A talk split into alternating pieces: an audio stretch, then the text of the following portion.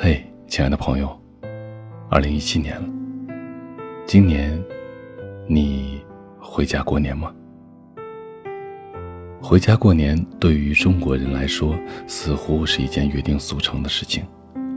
无论路途有多遥远，时间多紧迫，每到年关，在外漂泊的异乡人都会收拾好行囊，跨越千山万水，奔赴心中最柔软的地方——家。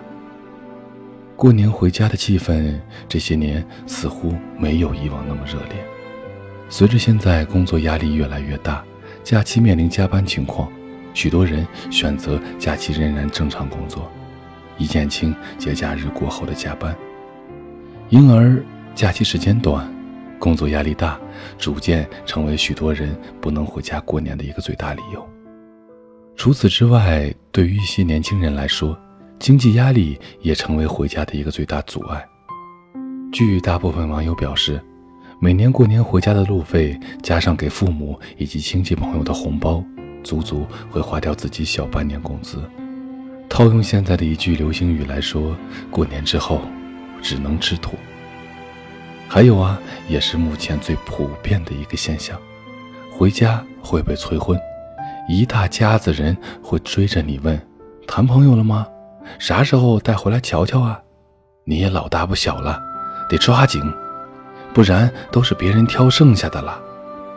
接下来会继续询问工作怎么样啊，收入多少啊？这些尴尬的问题都是亲戚朋友们问候的一个重点。为了躲避这种情况，部分人群会选择独自度过新年，或是外出旅行。不管理由有多少，其实过年还是应该回家。一家人最开心的就是能够团团圆圆在一起。父母一定会很想念你，也很牵挂你。回家过年吧，别让他们失望。这里是许多年以后，我是无声。收听或者查看故事原文，请关注我的微信公众号，搜索“无声”许多年以后这七个字的首字母，就可以找到了。我在内蒙古跟你道一声晚安，城市另一端的你。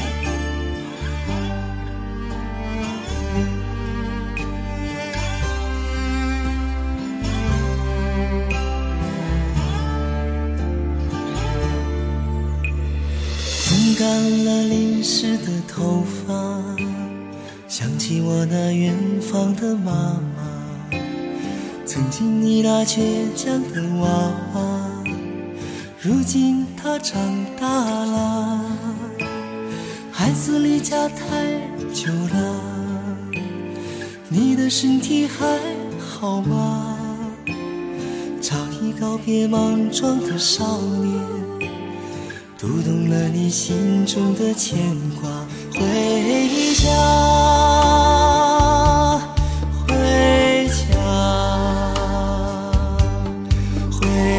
回